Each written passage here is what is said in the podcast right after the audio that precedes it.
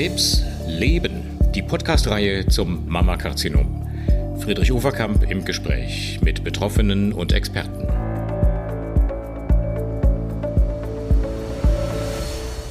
Hallo meine Damen und Herren, liebe Patientinnen, guten Morgen, guten Tag, guten Abend, wann auch immer, wo auch immer Sie uns zuhören. Wir haben ein Thema zum Nachdenken mal wieder ausgesucht heute zum in Ruhe drüber nachdenken, nämlich die Psychoonkologie. Und ich freue mich sehr dazu, auch eine psychologische Psychotherapeutin begrüßen zu dürfen, Frau Dr. Isabel Scholl von der Forschungsgruppe Patientinnenzentrierte Versorgung am Uniklinikum in Hamburg. Hallo Isabel, grüß dich. Hallo und vielen Dank für die Einladung. Und von ärztlicher Seite Professor Volkmar Müller, den viele von Ihnen aus anderen Podcasts auch schon kennen stellvertretender Klinikdirektor in Hamburg und Leiter der äh, Abteilung für konservative gynäkologische Onkologie. Hallo Volkmar. Ja, hallo Friedrich, hallo Isabel. Hallo. Psychoonkologie. Wollen wir gleich mal äh, Frau Dr. Scholl fragen, für wen ist das denn? Ähm, ist jede Patientin, jeder Patient geeignet für eine psychoonkologische Betreuung? Braucht jeder eine? Und welche Rolle kann ein Psychoonkologe, eine Psychoonkologin dann spielen?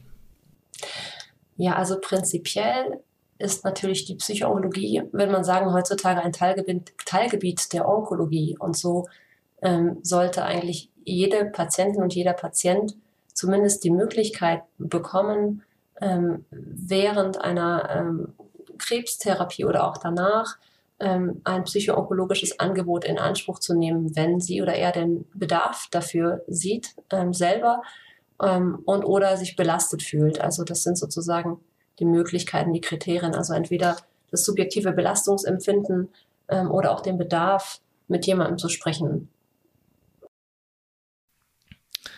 Ist das so, dass jeder tatsächlich sich belastet fühlt? Ich habe so in meiner onkologischen Laufbahn einen Großteil der Patientinnen und Patienten erlebt, die sich stark belastet gefühlt haben und die zwangsläufig auch eine psychoonkologische Betreuung brauchten. Aber das waren natürlich nicht alle. Und es gab auch immer wieder verblüffenderweise Patienten, die gut mit Diagnose und Therapie zurechtkamen und das nicht brauchten. Gibt es irgendwelche Kriterien, wonach man das entscheidet, wer die Intervention einer Psychoonkologin oder eines Psychoonkologen braucht? Hm. Also ähm, tatsächlich hast du da auf jeden Fall recht. Es ist äh, nicht so, dass ähm, jede oder jeder zwangsläufig im Rahmen einer Krebsdiagnose und Behandlung ein psychoonkologisches Angebot in Anspruch nehmen sollte oder müsste. Ähm, das, äh, da steht wirklich, denke ich, das individuelle Belastungserleben im Vordergrund und das wird, ähm, da gibt es unterschiedliche Möglichkeiten, das zu erfassen. Also unterschiedliche, sage ich mal, Messinstrumente. Wir haben jetzt gar keine Laborwerte wie in der Medizin, dass wir irgendwie ein Blutbild machen können und gucken können, äh, wie belastet ist jemand, sondern das ist in der Regel bezieht sich das auf die subjektive Eins, Selbsteinschätzung der ähm, betroffenen Patienten und Patientinnen. Ähm, und daraus äh, kann sich dann natürlich der Bedarf so ein Stück weit ableiten. Mhm. Und ich denke, es kann sich auch verändern. Du hast ja vorhin gesagt, ähm, über den Erkrankungsverlauf einige sich so nicht belastet fühlen. Es kann natürlich auch sein, dass man zunächst nicht belastet ist und im Verlauf belasteter oder umgekehrt. Absolut. Ähm, je Absolut. nach Krankheitsphase oder ja. Behandlungssituation genau. vielleicht auch. Ähm, Volkmar, stimmst du zu, ähm, das so ähm, differenziert zu betrachten? Nicht jede Patientin braucht das, gerade am Anfang nicht, aber man muss immer wieder wachsam sein, ob sich was verändert und ob eben irgendwann doch eine psychoonkologische Intervention nötig ist. Seht ihr das ärztlicherseits genauso? Absolut. Ich glaube, was ein gewaltiger Fortschritt ist, sind so zwei Dinge. Das eine ist, dass es dieses Angebot überhaupt in den onkologischen Zentren und in den zertifizierten Organzentren, die ja in Deutschland leider nicht alle Patientinnen versorgen, wie ich finde, aber doch ein Großteil der Patientinnen eine Anforderung geworden ist. Das heißt, die Selbstverständlichkeit, so ein Angebot bereitzustellen, ist da. Und dadurch sind Psychologinnen, auch Psychologen, ja ein fester Bestandteil des Behandlungsteams geworden. Und es gehört wirklich dazu, als Angebot genau. der Betreuung. Und deshalb sehen wir es schon als integralen Bestandteil der Betreuung. Ich glaube auch, es muss nicht jeder in Anspruch nehmen. Allerdings finde ich schon, es sollte jeder und bei uns ja jede Patientin darüber informiert sein. Und wir versuchen schon, dass jede Patientin einmal die Psychologin zu Gesicht bekommt und die kurz mhm. erzählt, was sie anbieten könnte. Und natürlich und wie, muss man nicht. Ja, und wie das läuft das? Gut. Genau, man muss nicht, aber es ist auf jeden Fall ein Angebot, was für alle da sein sollte. Und äh, wie klärt ihr denn dann zu Beginn die Problemlage, äh, Isabel? Habt ihr Fragebögen zum Beispiel oder geht ihr dann nach einem ganz klaren ähm, Raster vor, dass ihr abcheckt, sind es mehr soziale Probleme oder ist es wirklich mehr eine, eine psychologische äh, Betreuung, die nötig ist? Ja. Wie macht ihr das? Also zum einen, ähm, wir haben ja verschiedene Versorgungsstrukturen und das, glaube ich, gibt es ja an jedem äh, Krebszentrum eigentlich verschiedene, verschiedene Versorgungsstrukturen. Wenn wir uns jetzt die stationäre Versorgung anschauen, dort, das hast du ja gerade darauf angespielt, Volkmar, ähm, dort sollte eigentlich jede Patientin oder jeder Patient zumindest äh, einmal, äh, mindestens einmal der, dieser Bedarf erfasst werden. Dort gibt es äh, sogenannte Screening-Instrumente, ähm, wo mhm. äh, das standardisiert auch erfasst wird, nicht nur wie hoch die Belastung ist, sondern auch ähm, zum Beispiel wie hoch die Ängstlichkeit oder depressive Symptome, ob die, ob die vorherrschen ähm, und auch ob es äh, Probleme gibt, die über die Psycho psychischen Probleme oder psychischen Belastungen, sage ich mal, eher hinausgehen. Also ob es vielleicht ähm, ähm, Problemfelder gibt, die sich eher rund um soziale Themen oder Familie und Beruf äh, ranken, wo es vielleicht auch noch ähm, eher, sage ich mal, eine, eine, eine Beratung im sozialrechtlichen Bereich bräuchte. Und das andere wäre sozusagen, das ist aber dann wiederum etwas, der relativ bei uns spezifisch ist. Wir haben ja hier am OKE die Spezialambulanz für Psychoonkologie bei uns hier im Haus als ambulante Versorgungsmöglichkeit äh, für Menschen, ähm, die nicht nur am OKE behandelt werden, sondern auch darüber hinaus in der Gesamtregion Hamburg behandelt werden. Die können sich zu jedem Zeitpunkt der Erkrankung oder Nachsorge an uns wenden und dort arbeiten wir auch ähm, zunächst mit Fragebögen, um erstmal so die Belastung einordnen zu können und den Bedarf einordnen zu können. Und aber auch haben auch natürlich ein erstes Vorgespräch, wo wir erstmal einschätzen, was ist eigentlich, worum geht es eigentlich in der Situation. Und hier erlebe ich halt durchaus auch, dass Menschen, du hast ja vorhin gesagt, sind alle belastet und ähm, brauchen das alle ähm, eher, dass Menschen manchmal Ticken später kommen, als sie vielleicht kommen könnten. Also dass man denkt mhm. manchmal, also ich würde eher Menschen ermutigen, ähm, lassen Sie sich beraten und äh, lassen, kommen Sie, äh, nehmen Sie ein Angebot wahr, auch wenn es erstmal einmalig ist, um zu prüfen, ist, es, ist das etwas für mich. Also Psychoonkologie heißt nicht irgendwie verrückt zu sein oder ähm, äh, so irgendwie genau. unbehandelbar zu sein. Das sind manchmal so Mythen oder so Dinge, die doch mehr noch vorherrschen, sondern ein ganz integraler mhm. Teil der Behandlung, wenn man das eben möchte. Also das finde ich einen sehr guten Appell, zumindest mal ein Gespräch zu führen und es mal zu versuchen. Andererseits lese ich immer wieder, die Wartezeiten sind offensichtlich lang. Also bis man einen Termin äh, bei einem Psychoonkologen bekommt, vergehen im Durchschnitt, so habe ich es gelesen, acht bis zehn Wochen.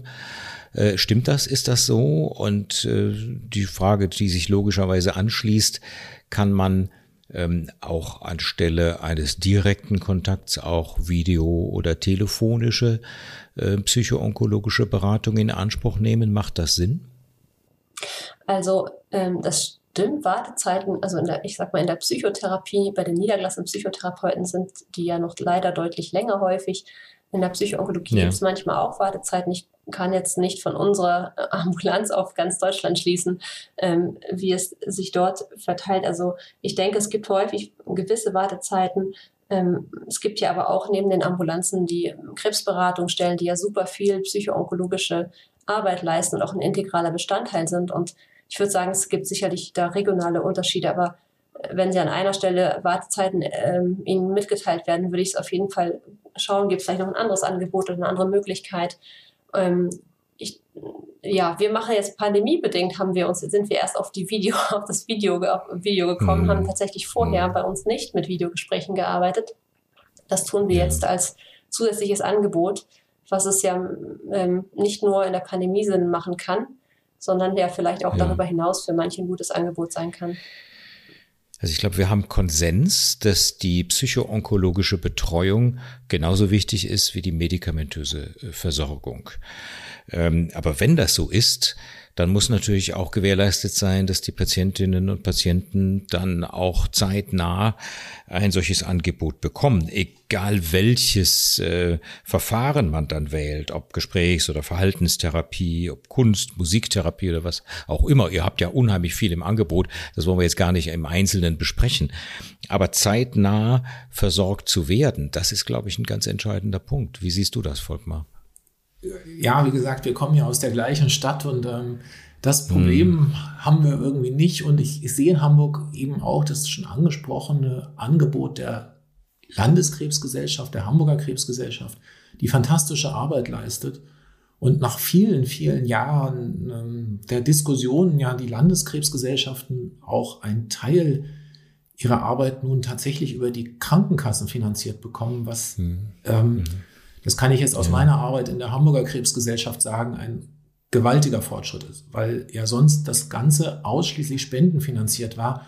Und ähm, dadurch, dass ich da im Vorstand tätig war, muss man schon sagen, da gab mhm. es dann mhm. auch schon mal so Jahre, wo man tatsächlich ein bisschen ähm, bangen musste. Ich würde jetzt nicht von schlaflosen Nächten sprechen, aber doch von gewissen Sorgen, ob man das Angebot so fortsetzen kann. Das ist glücklicherweise jetzt zumindest zum Teil ähm, etwas ähm, sicherer gestellt worden. Und ähm, auch dort der Appell, gucken Sie mal. Ich da würde vielleicht noch so einen Aspekt ergänzen, weil das ähm, aus meiner Sicht ist die Akzeptanz für eine psychoonkologische Betreuung über die Jahre viel, viel besser geworden. Weil dieses Missverständnis, äh, ich soll jetzt zum Psychologen, um meine Kindheit aufzuarbeiten, das gibt es eigentlich nicht mehr. Patientinnen sind ja viel informierter und wissen, es geht um eine Krisenintervention. Ja, Frau Scholl kann das gleich noch kommentieren. Vielleicht muss das manchmal dann doch sein. Also nicht der Aspekt, wir denken, Sie sind verrückt, sondern der Aspekt, es ist eine Krise und da sucht man sich eben in vielerlei Hinsicht Unterstützung. Das würde ich auch machen, da bin ich mir ganz sicher. Ein Punkt, der vielleicht noch nicht optimal ist, aus meiner Wahrnehmung auch in der Akzeptanz ist die Mitbetreuung von belasteten Angehörigen. Einmal die Angebote vielleicht noch nicht ganz optimal. Da sind wir auch in einer gewissen Luxussituation, dass das bei uns schon möglich ist, aber auch ähm, die Akzeptanz auf solches Angebot und vielleicht selbstkritisch betrachtet auch, dass wir auch in unserem Team nicht immer dran denken, das anzuraten. Und die Angehörigen leiden natürlich manchmal mental mit Mitleid, das vielleicht manchmal sogar größer ist, das der Betroffenen. Und das ist ähm, ein noch nicht so optimal gelöstes Problem. Hm. Das glaube ich auch. Und wir können, glaube ich, an dieser Stelle nur, nur, appellieren, dass es möglichst äh, flächendeckend äh, ausgebaut wird, dieses Angebot. Ähm, wie siehst du die Chancen, ähm, Isabel, dass auch speziell Angebote für Angehörige flächendeckend mehr zur Verfügung gestellt werden in naher Zukunft? Mhm. Also, ähm, wie schon erwähnt, werden, erwähnt wurde von dir, Volkmar, glaube ich, dass hier auch die, die, die neue Finanzierungsmöglichkeit der Krebsberatungsstellen vielleicht ja auch ein Teil dazu beiträgt, dass sie ähm, Angebote auch für Angehörige, so habe ich das zumindest verstanden, ich hoffe, ich habe es richtig verstanden, gemacht werden können, vermehrt nochmal gemacht werden können. Ähm, mhm. Bei uns bei uns gibt es sozusagen in der Ambulanz schon seit langem ein reguläres Angebot für ähm, Angehörige von Krebsbetroffenen, auch für minderjährige Kinder, Kinder von Krebsbetroffenen mit dem sogenannten ähm, COSIP-Team, also Children of Somatically Ill Patients. Und ja. ähm, das, denke ich, sind wichtige Bausteine, die vielleicht einerseits ähm, in, unterschiedlichen, in unterschiedlichen Strukturen angeboten werden könnten. Noch mehr, ich glaube auch da, ähm, der Hinweis einerseits natürlich an die ärztlichen Kolleginnen, denken Sie an die Angehörigen, aber genauso an die Patientinnen und Patientinnen, also Sie als Zuhörende heute. Ähm, ja, wenn Sie das Gefühl haben, Ihr Partner oder Ihre Partnerin, ihr, Ihre Kinder oder wer auch immer äh, als Angehörige da sind, sind belastet oder ähm, vielleicht auch belasteter und können das auch nicht mit Ihnen besprechen oder haben sonst niemanden, dann gegebenenfalls auch einfach mal beim Arzt oder der Ärztin ansprechen und fragen, was gibt es da für Möglichkeiten. Also ähm, da finde ich, äh, natürlich kann man ärztlicherseits dran denken, da, an die mitzudenken, aber auch das äh, so einzubringen, finde ich durchaus eine Möglichkeit zusätzlich. Absolut. Ja, ich danke euch beiden sehr herzlich für äh, diesen Austausch zur Psychoonkologie. Ich glaube, auch das ist ein sehr, sehr wichtiges Angebot, was alle nutzen sollten, die auch spüren. Ich glaube, das hat ganz viel mit persönlicher Empathie und den Blick in sich hinein äh, zu tun, äh, dass sie das auch, auch angeboten bekommen. Das ist natürlich eine Herausforderung, die wir alle im Gesundheitswesen versuchen müssen zu optimieren. Da gibt es ganz sicher noch Optimierungsbedarf. Ganz herzlichen Dank nach Hamburg und ich freue mich auf das Feedback unserer Hörerinnen und Hörer und bin mal gespannt, was Sie dazu schreiben. Schreiben Sie uns gerne eine Mail oder ähm, machen Sie sich in den sozialen Netzwerken vielleicht bemerkbar zu diesem Podcast. Vielleicht schildern Sie uns Ihre Erfahrungen und vielleicht greifen wir das Ganze in einem zweiten Podcast nochmal neu auf. Vielen Dank für heute und tschüss nach Hamburg. Danke. Tschüss. Danke. Tschüss.